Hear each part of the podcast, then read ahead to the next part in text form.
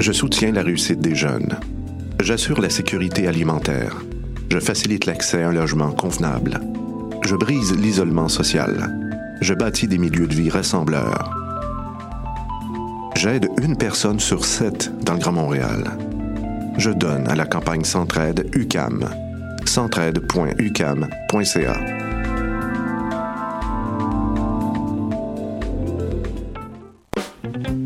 Vendredis et samedis, le bar Le Record vous convie à ses soirées DJ présentées en collaboration avec choc.ca. Venez vibrer au son des années 40 à 70. Soul, funk, rock and roll, yéyé, go-go et bien plus. Le tout joué exclusivement sur vinyle. Pour l'occasion, la pinte de bière est à 5,75. Ouvert tous les jours, le bar Le Record est situé au 76 22 rue Saint-Hubert, à deux pas du métro Jean Talon. Visitez notre page Facebook pour vous tenir informé de nos différents événements et promotions. Le dimanche 5 novembre, Maxime dit qu'il aura autre chose à faire que d'aller voter. Il doit emmener Sultan au parc à chiens et aller renouveler sa passe d'autobus. Il veut ramasser les feuilles avant la collecte de résidus verts et se débarrasser de la vieille commode à l'éco-centre. Il a deux romans ramenés à la bibliothèque, il y a sa fille qui suit des cours de natation et son plus jeune qui lui a fait promettre qu'ils iraient ensemble au planétarium à vélo. Montréal, c'est vos services, vos loisirs, votre ville. Le 5 novembre, prenez le temps d'aller voter. Pour connaître les différentes façons de voter, rendez-vous sur jevotepourmaville.ca. Tous les mardis à 20h au Théâtre Sainte-Catherine, c'est la soirée Art Machine. Venez découvrir le show le plus éclectique en ville. Humoristes, musiciens, clowns, artistes burlesques et autres what the fuck se partagent la scène du Théâtre Sainte-Catherine. Venez vivre avant de mourir. le tout est accompagné du house band The Firing Squad. 10 prix régulier, 7 prix étudiant. Le Théâtre Sainte-Catherine est situé au 264 Sainte-Catherine-S, à deux pas du métro Berry-UQAM. Les portes trouvent à 19h30, show 20h. Art Machine. Bonsoir ou bonjour, c'est Oxpo Puccino et vous êtes sur les ondes de choc. c'est pour ça que ça bouge comme ça. Oh,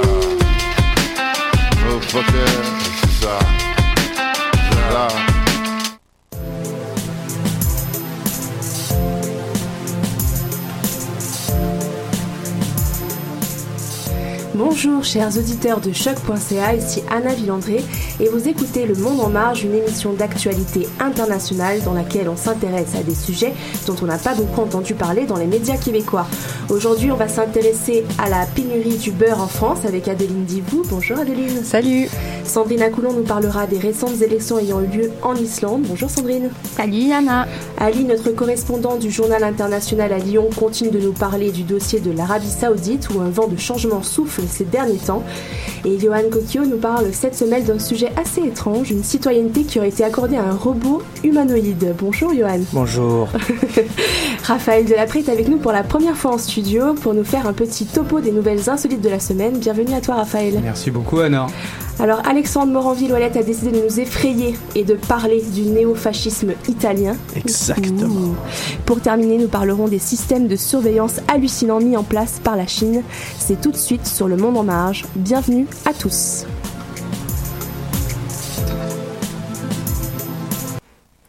Alors en ce moment en France, on n'arrête pas de parler de beurre. Adeline, est-ce que tu peux nous éclairer? Parce que c'est quand même un peu original Alors je sais, c'est un peu bizarre de parler de beurre dans son chronique. Ça fait pas très sérieux ni même information d'actualité. Eh bien, figurez-vous que si. Donc depuis quelques semaines, il y a une pénurie de beurre en France, comme tu l'as dit. Donc ça peut paraître étonnant parce que c'est quand même un produit de base, surtout dans un pays où il y a des gros consommateurs de produits laitiers et de pâtisseries au beurre fait maison. Mais on en parle seulement maintenant de cette pénurie, mais en fait, il faut savoir que les professionnels du secteur laitier ont déjà commencé à s'en inquiéter il y a un an. Et mais comment ça peut arriver cette pénurie Surtout qu'ici au Québec, on n'en a pas du tout, on n'en a pas entendu parler? Mais en fait, il y a deux raisons. La première, ça vient des nutritionnistes qui ont longtemps préconisé de ne pas consommer de matière grasse animale, mais aujourd'hui, c'est de nouveau très utilisé. Donc de ce fait, la demande de beurre a explosé, a explosé pardon, partout dans le monde avec les viennoiseries françaises qui sont très appréciées dans plusieurs pays, la Chine par exemple. Donc ça en fait de la consommation de croissants au beurre, hein, du coup. L'autre raison, c'est la, la baisse des productions de lait en Nouvelle-Zélande, qui est le plus gros expo- exportateur mondial, mais aussi en Europe. Et ça s'explique en partie aussi par la fin des quotas laitiers en Europe depuis 2015, qui a d'abord provoqué une surproduction avant une diminution du volume pour éviter de vendre à, perte. À savoir qu'il y a un an et demi, la tonne de beurre se vendait à 2500 euros, alors qu'aujourd'hui, le prix est passé à 7000 euros. Waouh, c'est énorme comme augmentation. Est-ce que ça engendre des conséquences euh, directes sur les consommateurs? Bien déjà, la grande distribution ne veut pas suivre cette forte augmentation puisqu'elle fixe les prix à l'année. Euh, du coup, un certain nombre de magasins se retrouvent avec leurs rayons de beurre vides et c'est pas la seule raison puisqu'il y a aussi cette sorte d'engrenage où les consommateurs euh, en achètent beaucoup plus d'un coup par peur d'en manquer et c'est exactement euh, ce qu'on faisait en temps de guerre sauf que là c'est aussi ça qui crée la pénurie. Et certaines personnes ont profité de cette présumée pénurie pour vendre du beurre entre particuliers sur le site Le Bon Coin, l'équivalent français de Kijiji. Donc là je fais un petit je pense à, à Johan qui est breton, donc il les vendait sous forme euh, de, de tartines ou de plaquettes. Bon, c'est surtout à prendre avec de l'humour, hein, les bretons ont de l'humour, hein Johan Puisque la, la, pénurie, elle est relative en fait. Donc euh, pour une, une agricultrice française, il y a toujours du lait en France et cette pénurie est orchestrée par les grandes surfaces. Et d'ailleurs, la Fédération départementale des syndicats d'exploitants agricoles en Bretagne précise que la pénurie de beurre n'existe pas, mais que si les rayons sont vides, c'est parce que les magasins ne veulent pas payer le beurre à, leur juste, à son juste prix pardon. Donc c'est de leur faute. Alors on comprend mieux, ça doit pas être facile pour euh, nos mangeurs de beurre français. On leur souhaite bon courage. Merci Adeline. Alors bonjour Sandrine, pour la troisième fois en quatre ans, les Islandais ont dû se rendre aux urnes samedi. Pourquoi autant d'élections en Islande alors que économiquement ça a l'air de plutôt bien aller avec le tourisme, non? Tout à fait, oui. Euh, alors, euh, je vais faire un petit retour en arrière. Je crois que ça s'impose. L'instabilité politique débute avec la crise financière de 2008. L'Islande, qui est très endettée à ce moment-là, est vraiment durement touchée. Et les banques sont au bord de l'effondrement et le pays est au bord de la faillite nationale. Et le gouvernement décide donc de nationaliser les banques. Et c'est un sauvetage qui est plutôt impopulaire chez les Islandais qui développent une certaine méfiance envers leurs élites politiques. En 2016, nouveau scandale, nouveau coup dur pour le gouvernement. Les Panama Papers mettent au jour que le premier ministre Sigmundur Gunnlaugsson et plusieurs de ses ministres cachent de l'argent dans des paradis fiscaux.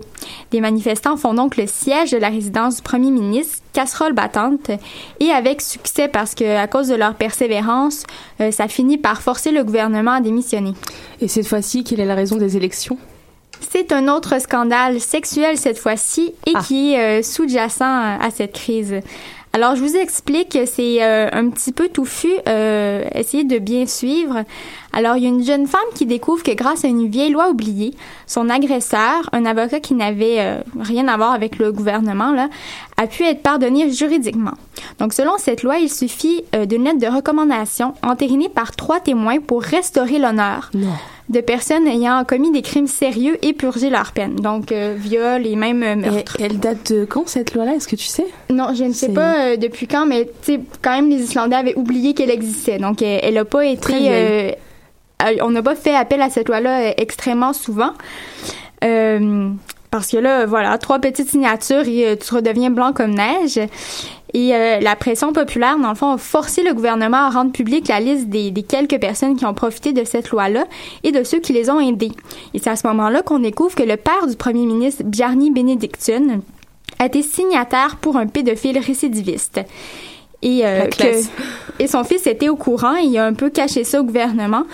Et donc, la fragile coalition qui était au pouvoir et qui ne tenait euh, sa majorité qu'à une seule voix n'a pas supporté du tout le départ d'un des trois partis qui la constituaient. Et donc, voilà, retour en élection. D'accord. Et les résultats du vote de samedi, ça donne quoi? Alors, euh, même les résultats, c'est pas euh, c'est pas si simple, c'est assez complexe. Donc, il faut savoir qu'il y a huit partis qui se divisent le vote et euh, qu'il n'y a pas eu de grand gagnant. Donc, en fait, le parti du premier ministre sortant, Bjarni Benedictson, le parti de l'indépendance, est celui qui a remporté le plus de sièges, 16 sur 63, malgré l'histoire de son père. Et euh, il y a aussi le Parti vert, le, parti, le parti pardon, de Catherine Jacobs de ancienne ministre de l'Éducation, qui a bien fait avec 12 sièges. Donc c'est pas euh, des grosses, des gros nombres de sièges non plus. Et entre ces deux-là, c'est à qui sera formée la plus grande alliance. Si Benedictson n'arrive pas à former une majorité, ce qui est pas du tout improbable, ce sera au tour de la candidate verte d'essayer. Donc si je comprends bien, malgré les manifestations contre la corruption et la méfiance des Islandais envers leurs politiques et leurs politiciens, euh, ils reconduisent quand même la même personne qui était au cœur du scandale. Et oui, euh, c'est un peu difficile à comprendre. Même le premier ministre conservateur qui a été mis en cause dans les Panama Papers est revenu dans les bonnes grâces du peuple en lançant un, nouveau mouvement qui promet de redistribuer les parts des banques qui ont été nationalisées sur les comptes des citoyens. Bon, d'accord. J'aimerais pas être à la place du vainqueur parce qu'il va avoir euh, pas trop le temps de célébrer et il y a une dure tâche qui l'attend, non? Et euh, c'est qu'est-ce qui arrive avec cette loi-là qui pour euh, restaurer l'honneur là dont tu nous parlais? Alors normalement, peu importe le prochain, euh, le prochain gouvernement, tous les partis ont dit que ce serait une priorité de la supprimer. Moi, moi, moi, je- moi, je- moi, je me posais une question là-dessus. Là.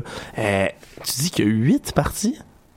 Oui. Alors, OK, fait que c'est comme la- le gros Game of Thrones. Là. Tout le monde se rentre dedans puis font des alliances. Oui, exact. Et c'est pour ça que les, les majorités, euh, tu sais, ça va être, euh, en fait, pour Ça avoir une vient. majorité, ça va être des alliances de trois ou même quatre partis. Et donc, euh, ça devient aussi difficile de gouverner et à la moindre euh, mésentente entre euh, le Parlement, c'est pour ça aussi qu'on retombe souvent en élection. En même temps, c'est pas très étonnant vu qu'ils sont, euh, je sais pas, 335 000 habitants sur euh, Ouais. l'île. Donc, euh, il doit y avoir quand même Voilà. pas mal de, de copinage aussi et de. Oui, c'est c'est ce qui ressort. euh, bon, pas tout le monde se connaît, mais, mais presque. Donc, euh, dans, parmi euh, l'élite économique, euh, la proximité avec euh, les politiciens, euh, notamment les- la proximité des banques, c'est problématique. À défaut d'être efficace comme système politique, je dois avouer que, honnêtement, ça a l'air quand même palpitant à suivre. Bah, c'est à suivre justement. Merci Sandrine. Alors, euh, on va partir maintenant en musique avec un chanteur islandais. Euh, je mettrai le nom en lien parce que si je le prononce, je vais le massacrer. Mais la chanson est très bonne. à tout à l'heure.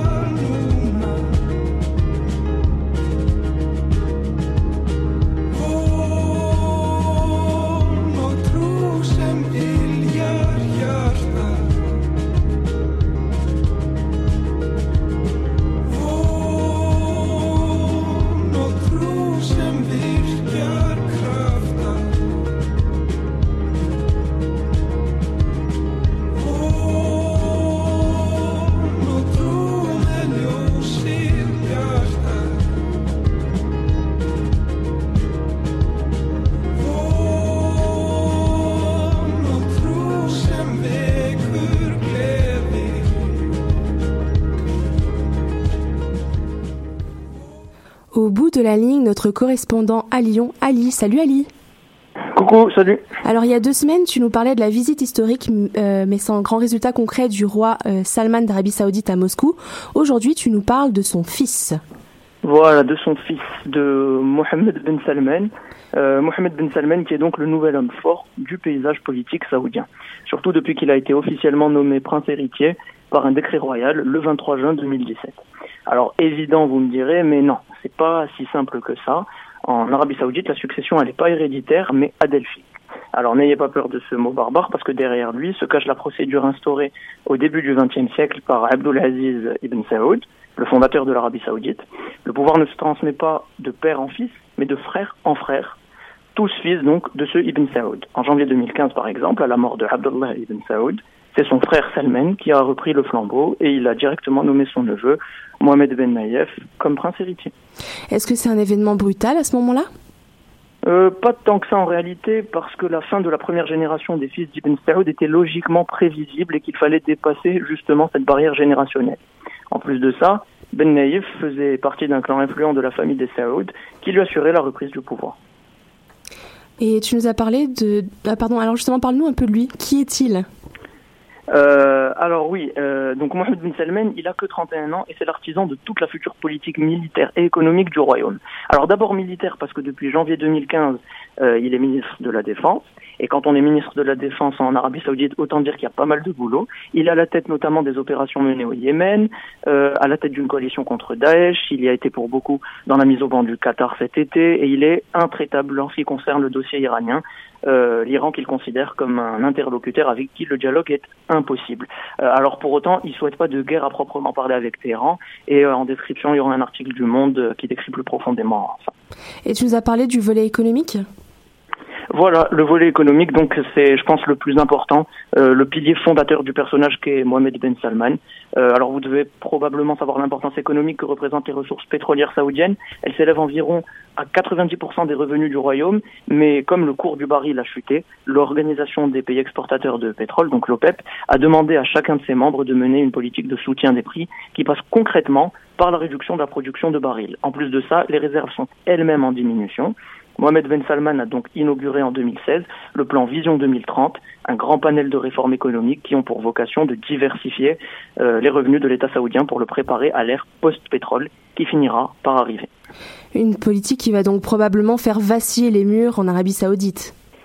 Ouais, une politique qui cherche à faire bouger des choses qui sont très bien établies, même sur les volets euh, idéologiques et, sociaux parfois. En tout cas, euh, celui qu'on appelle MBS, Mohamed Ben Salman, est jeune et a devant lui, sous réserve de stabilité, hein, de longues années encore pour mettre euh, en œuvre tous ses souhaits. Merci Ali, à la semaine prochaine. Au revoir, à la semaine prochaine. Bonjour Johan, alors aujourd'hui tu vas toi aussi nous parler de l'Arabie Saoudite. Quelque chose d'incroyable, très incroyable, pardon, a eu lieu plus tôt cette semaine. On a accordé la citoyenneté à un robot humanoïde.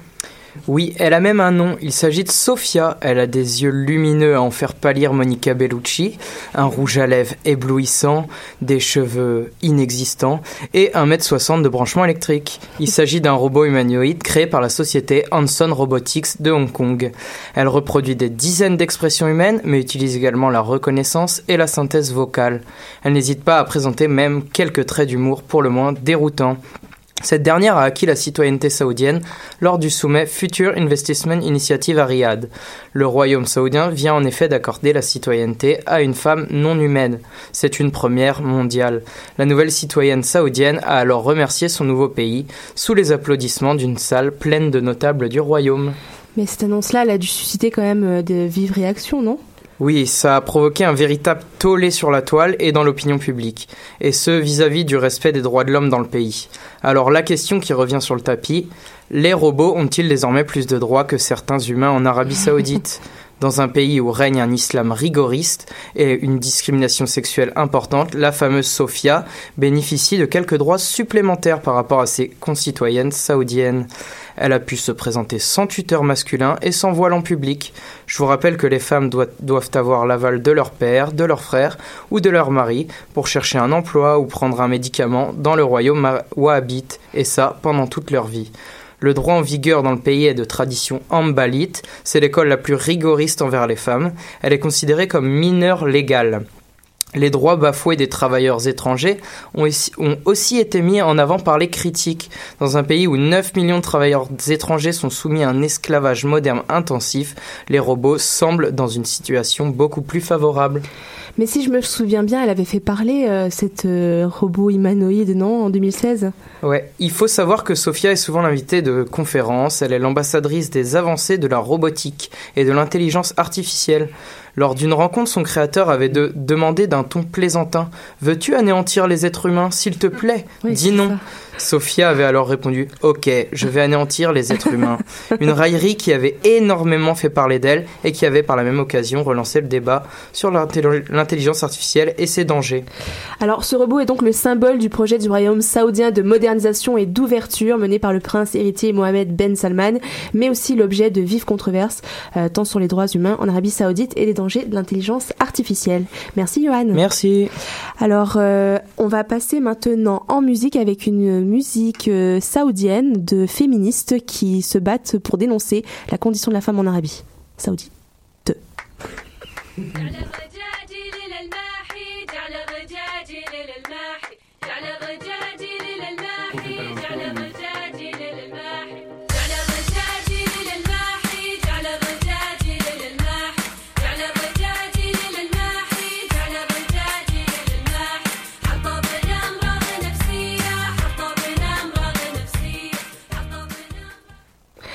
Bonjour Raphaël Delapré, aujourd'hui tu nous fais un topo euh, sympa des trois nouvelles insolites de la semaine. Oui, alors le chien d'Emmanuel et Brigitte Macron urine sur une cheminée à l'Elysée. Pendant que le chef de l'État recevait trois membres du gouvernement à l'Elysée, Nemo a uriné sur une cheminée. Le jeune labrador à croisé de Griffon a, alors interrompu la réunion en faisant rire les invités. Il a levé la patte et, a arrosé la cheminée. La scène a été immortalisée par une vidéo du média français LCI. En regardant le roi de l'Élysée uriner, le président rigole et dit que Nemo est en train de faire un truc assez exceptionnel. Pardonnez-moi. Un des invités demande si ça arrive souvent. Non, répond Emmanuel Macron qui ajoute une touche humoristique en disant Vous avez déclenché chez mon chien un comportement totalement inhabituel, ce qui a fait rire euh, les gens dans la, pièce. En Allemagne, cette fois-ci, une autoroute a été bloquée pendant, pendant plusieurs heures mercredi dernier par 30 000 bières sur l'A45 en Hesse, en Allemagne, après l'accident d'un camion qui transportait des bières. Ensuite, après avoir été percuté par une automobiliste qui avait perdu le contrôle de sa voiture, le poids lourd a lui-même heurté la barrière de sécurité centrale de l'autoroute. La conductrice a dû être transportée à l'hôpital pour des examens. Après plusieurs heures d'interruption, l'autoroute a réouverte l'une de, des deux voies. On passe aux États-Unis cette fois-ci. Un Américain de 68 ans a découvert par hasard un ticket de loto gagnant dans la poche de sa chemise. Il a pu toucher le pactole deux jours avant la date d'expiration. Cet homme vivant dans le New Jersey a donc gagné 24 millions de dollars. L'homme avait totalement oublié l'existence de ce billet gagnant qu'il avait acheté le 25 juillet 2017. Ce n'est seulement lorsqu'il reçoit un appel de l'organisme de l'auto de New York qui lui annonce qu'il est désormais millionnaire. D'ailleurs, euh, le billet était à quelques jours seulement de son expiration. Le bol qu'il a eu. Maintenant, l'homme se veut raisonnable, d'après ce qu'il a dit à un média américain, et va parler à sa famille pour savoir ce qu'il faut faire, ce qu'il va faire, pardon. C'est ce qui conclut le journal insolite de la semaine. Alors merci Raphaël. Merci beaucoup. On va passer euh, maintenant à un sujet effrayant avec Alexandre qui a décidé de nous faire une bonne peur pour Halloween. Oui, euh, c'est la blague que je fais euh, depuis tout à l'heure. je me trouvais très drôle hier en écrivant. Mais écoutez, il faut rester dans le thème de la peur. Alors je ressors moi un véritable mort-vivant, un spectre qu'on croyait disparu depuis la Seconde Guerre mondiale. Mais dis-nous, qu'est-ce que c'est? Tu en as parlé tout à l'heure tantôt pendant l'introduction. Hein, je fais semblant de pas savoir. tout mon punch. tu peux le faire tout de même. Alors, je parle bien du néofascisme en Italie, hein, qui est le zombie vraiment du mouvement fasciste de Mussolini euh, qu'il y avait euh, pendant la, avant la Première Guerre mondiale et euh, la deuxième, pardonnez-moi, guerre mondiale. Durant tout cela jusqu'à temps qu'il soit battu par une foule et pendu par les pieds après un lampadaire tout de même. Euh, écoutez, en 2015, Rome a mis sous tutelle une petite municipalité qui est proche d'elle qui s'appelle Ostie. Euh, non, pas le sacre québécois, mais bien la ville d'Ostie, hein, c'est classe là-bas. Euh, c'est une ville qui est gangrénée par les infiltrations mafieuses depuis des années. La fameuse mafia italienne, elle n'est pas active qu'au Québec avec le clan Risuto, mais bien là-bas aussi. Hein. Alors, il y a des élections locales qui vont avoir lieu le 5 novembre, mais entre-temps, il y a des néofascistes justement qui sont enracinés vraiment partie euh, qui comble les lacunes des autorités en ce moment. Tu dis les lacunes Ouais, des lacunes vraiment, euh, euh, que ce soit des scandales de corruption ou encore des amitiés frauduleuses hein, qui sont mises à jour. La gauche démocrate sortante puis les autres partis d'opposition ont perdu énormément de crédibilité aux yeux des électeurs qui voient de plus en plus le parti néofasciste d'extrême droite qui s'appelle Casa Pound, j'espère que je prononce bien, comme leur seul espoir de voir disparaître la corruption et le crime organisé. Et le fascisme, ça fait peur, c'est un peu comme le cousin du nazisme, non? Ouais, c'est pour ça que je parlais de terreur, hein, vraiment. C'est pas faux. Hein. Hitler, lui, s'est même inspiré énormément de l'approche de Mussolini en Italie. Euh, ça se décrit comme suit, le fascisme. C'est un système politique autoritaire qui associe le populisme, le nationalisme et le totalitarisme au nom d'un idéal collectif suprême. C'est à la fois révolutionnaire et conservateur. Euh, Puis ça s'oppose frontalement à la démocratie parlementaire, c'est ce qui est le plus inquiétant vraiment, euh, et à l'État libéral qui sont garants des droits individuels. Et est-ce que c'est aussi terrifiant concrètement en Italie? Oui, aussi terrifiant presque que la définition l'est. On s'entend, on n'est plus pas revenu à Mussolini, tout de même pas. Mais euh, il faut savoir que les images qui sont rapportées de là-bas, c'est que euh, par les citoyens de l'endroit, justement, il y a des gens qui sont passés à tabac euh, parce qu'ils sont opposants à ce mouvement-là. Il y a des affiches qui sont placardées de force sur des commerces, puis qu'il y a des, représailles, des représailles, mon Dieu, je parle trop vite, qui sont effectuées contre ces gens-là si ceux-ci les enlèvent. Ils ont même, conformément avec l'idéologie fasciste, fasciste, pardonnez-moi, leur propre groupe social de jeunesse militante hein, qui s'appelle les Petits enfants du douche. Hmm. Alors, eux, ils rallient de plus en plus de directeurs comme ça. Euh, puis leurs collègues de fond euh, qui font ces petits-enfants-là avec leurs petits souris mignons, ça amène de plus en plus de profit à cette organisation-là. Ça fait penser aux jeunesses hitlériennes, aux jeunesses de Mussolini. C'est inquiétant, ma foi, en espérant que les électeurs italiens sauront faire un choix judicieux aux élections le 5 novembre. Oui, effectivement, ça fait bien peur en ce jour d'Halloween. Merci Alexandre. Ça fait plaisir. Alors on part pour terminer en Chine où le nouvel objectif du gouvernement fait froid dans le dos. Écoutez bien, il désire pouvoir identifier n'importe qui dans la rue en moins de 3 secondes. Cette prouesse serait possible grâce à des outils de reconnaissance faciale extrêmement sophistiqués, sophistiqués pardon, qui concrètement pourraient servir aux autorités par exemple lorsqu'un citoyen à un passage piéton d'une grande ville euh, commet l'irréparable marcher alors que le petit bonhomme est encore rouge. Ce logiciel pourront alors identifier cette personne en moins de 3 secondes, savoir que c'est par exemple Alexandre qui a traversé la oh, rue oh. et euh, t'envoyer une amende par la poste, mais pas seulement ça, euh, il va pouvoir aussi mettre ton visage, ton nom et ton identité sur de grands écrans postés dans les intersections les plus euh, fréquentées de la ville, histoire de bien te faire honte et de te faire culpabiliser. Euh, ce n'est qu'un exemple parmi d'autres des capacités de, ce, de ces logiciels-là et du système généralisé de surveillance que la Chine essaie de mettre en place. Alors le Big Brother à côté de ça, peut aller se rhabiller. Ils ont en gros euh, les photos d'un plus de plus d'un milliard de citoyens, couplées avec les images qui sont récoltées par 16 millions de caméras de vidéo de surveillance. Il va en y avoir le triple d'ici euh, deux ans. Alors, vous pouvez imaginer le nombre de caméras qu'il y a dans les rues. Euh, ils vont pouvoir identifier n'importe qui dans une foule, un suspect par exemple, parce qu'évidemment le, euh, les autorités mettent en avant la question de la sécurité pour justifier cette surveillance intrusive, mais on voit bien euh, les dérives que cela peut entraîner. Par exemple, si vous avez été choqué par l'histoire euh, des contraventions à distance, vous risquez de trouver ça encore plus troublant. On se sert même de cette reconnaissance faciale pour contrôler la quantité de papier que chacun a le droit d'utiliser dans les toilettes publiques à Pékin. Ben non. Ah oui oui. Quand vous arrivez dans la toilette, il y a un genre de distributeur à papier de toilette qui prend votre votre photo, vous distribue 60 cm. Alors c'est à peu près long comme ça pour ceux qui regardent à la caméra. Et euh, donc euh, c'est tout ce que vous avez le droit, c'est votre quota pour euh, pour vos besoins. Et donc on peut imaginer les scènes quand même assez drôles quand vous avez la nature qui vous a pas gâté ce jour-là et que vous avez plus de papier, vous remontez le pantalon et vous continuez votre journée. Ben non. Ah oui oui oui. Ben vaut mieux avoir un petit peu dans son sac quoi. Alors l'autre utilité que le gouvernement veut en tirer, c'est la dernière annonce en date mais qui est sûrement la plus folle, faire un calcul et une statistique des bons ou mauvais comportement de ces citoyens pour leur accorder un pointage ou une note, comme pour euh, le crédit, euh, par exemple, entre 350 et 950. Alors, ce que vous publiez sur Internet, euh, les amendes que vous avez reçues, hein, quand vous n'avez pas traversé la rue, Alexandre, faut regarder la lumière, et le papier de toilette que vous avez pris de trou dans les toilettes vous donne un pointage, une note. Et quand vous allez, par exemple, demander un prêt à la banque, ils vont regarder ça, ces bons comportements-là. il parlait, par exemple, si vous achetez des jeux vidéo, c'est immature, pof, on vous envoie des, on vous enlève des points. Euh, si vous achetez euh, des couches pour vos enfants, vous êtes des bons parents, on vous rajoute des points. C'est vraiment euh, sur les comportements des citoyens. Alors c'est juste invraisemblable. Je vais répéter ce que je dis plus tard. Ben non. ben non, ça se peut pas.